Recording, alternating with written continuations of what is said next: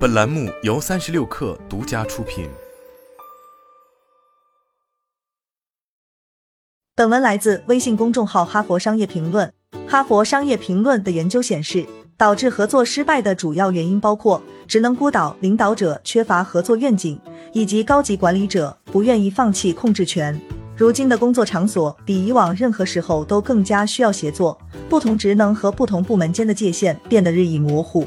但全球有百分之三十九的员工却表示，在他们的组织中，人们的合作力度不够。企业的大部分竞争价值都是在组织的接缝处创造和传递的，在这里，不同的功能交汇在一起形成竞争力，这就要求这些职能部门的领导者们能够通过跨部门合作来传递这种价值。如果你是一个很难与同事们合作的领导者，你首先需要理解情况为什么会这样，然后再努力培养这种技能。为什么合作不容易？在你进行改进之前，关键是要反思一下，为什么合作对你来说很不自然。以下是我们在合作过的领导者身上经常观察到的一些共同原因：你争强好胜，害怕被人割过风头；你可能之前有过一段成功的经历，并且非常享受这种经历，然而与他人分享焦点的做法会让你感到焦虑。或许。这是因为你多年以来的个人成就强化了你的自我认同感和成功感。尽管如此，我们还是必须要认识到，在更高的组织高度上，成功是通过共同努力才能实现的。当你担心别人会比你更出色，或者担心你的贡献不被看重时，请你警惕自己的这种想法。你要试着去理解自己内心的独白，它告诉你，你的独特性将会在合作过程中减弱。理解这种独白是改变它的第一步。在组织这个更高的层面上，你必须相信，如果你的贡献能够与他人的贡献相结合，那么你的贡献就会被放大。你非常依赖等级制度来完成工作，也许你已经运作在自己的职能孤岛上了。尽管你很关心你的下属，但却总是想引导别人去达成你自己想要的结果。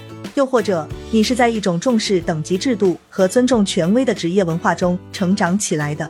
要认识到，在组织的更高层次上。你要学会影响你身边的同事，这一点非常重要。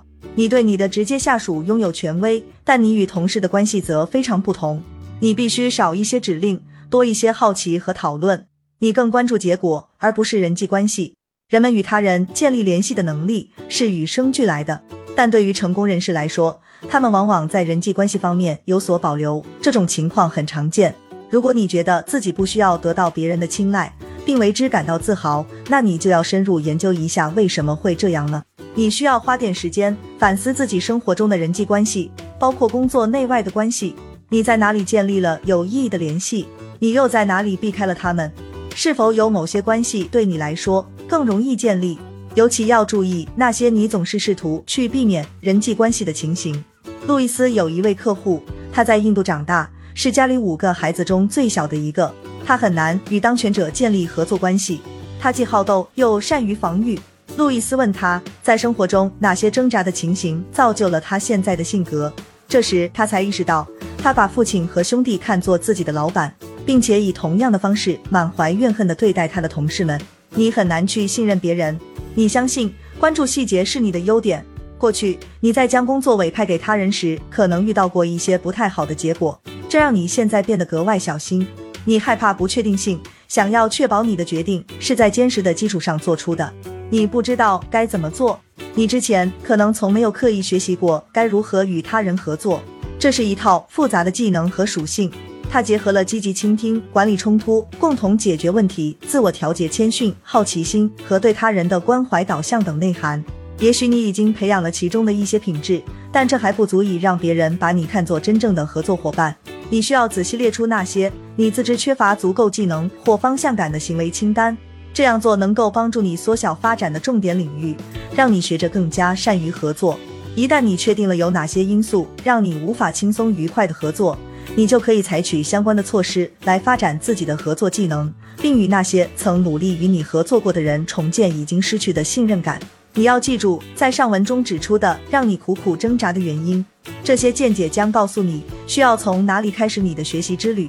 第一套策略将帮助你建立或重建自己的声誉资本。第二套策略则关注切实可行的方法来加强你与他人的合作联系。首先，你要确定你想成为别人眼中什么样的人。你当前的行为反映了你有意识或无意识的自我认知。所以，如果你想被看成一个合作者，你首先就需要采取合作者的心态。以下一些方法能帮你开始对变化和新思想保持开放的态度。接受新的观点是建立同理心和同情心的先决条件。你可以通过提出问题来挑战自己的观点，并澄清对方的观点。这样做就能发出一个强烈的信号，表明你关心他们的观点。平等的对待他人，你需要把自己置身于这样一种环境中，在这里，你的专业知识缺乏可信度。你必须和其他人一样，把自己放在一个相互依赖的环境中。这样做能够帮助你感受到，在一个公平竞争的环境中是一种什么感觉。例如，你可以在工作之余加入一个团队或俱乐部、一个爱好小组或一个你所从事的运动的当地娱乐联盟。当你这样做的时候，你可以记录下自己的感受和学习内容，记下那些让你开心的地方和让你不舒服的地方，成为别人可以依靠的人。无论你是谁，你都需要别人的帮助才能取得成功。同时，别人也需要来自你的帮助。你可以通过深化利益相关者之间的关系来承认这种相互依赖。你需要找出自己所依赖的关键人物和那些依赖你的人，并花时间和他们在一起。当你和他们在一起的时候，你需要注意自己的大脑在做些什么：是在质疑、动机、警惕，还是感到舒适和好奇？你需要找出那些能让你变得更开放的条件。建立和维持信任关系是可持续合作的基础。然后按照你所学到的东西去行动。为了让别人把你视作一个真正有合作精神的领导者，你要采取行动来提升自己作为团队合作者的声誉。这里的关键是要做到真诚。如果你以一种表演的方式来执行这些步骤，人们就会一眼看穿，而这会让你的声誉进一步下降。创造展示慷慨的机会。当你没有得到任何回报的时候。你可以寻找一些方法来有意的为他人做出点贡献，例如顺手帮个忙、支持某人的战略计划，或者分享自己的想法和资源。你要注意自己在不求回报的付出时的感觉，还要注意接受你好意的人有什么样的反应。如果这对你来说是一种新的行动方式，如果别人一开始有点谨慎，那你不要感到惊讶，他们可能还不太理解这个全新的你，所以要有耐心，给他们点时间。分享焦点时刻，并给予赞扬。当舞台的灯光在你身上闪耀的时候，你需要想办法主动的把舞台让给别人。这样做能够将新的人才展示给新的观众，并建立他们的自信心和自豪感。此外，这样做还能让别人觉得你是一个不抢风头的领导者。这样做也对您的组织更有利。更频繁的相互共享焦点的团队有更大的留存率，他们的组织有更高的增长率，因为他们合作的更多。寻求建议。你可以向自己的主要利益相关者提出你的问题，并寻求他们的建议和帮助。这样做虽然表现了你的弱点，但也展示了你的谦逊，并表明你心里清楚自己需要别人的帮助。如果你和某个人的关系很尴尬，一个建立信任的简单方法就是向他寻求建议。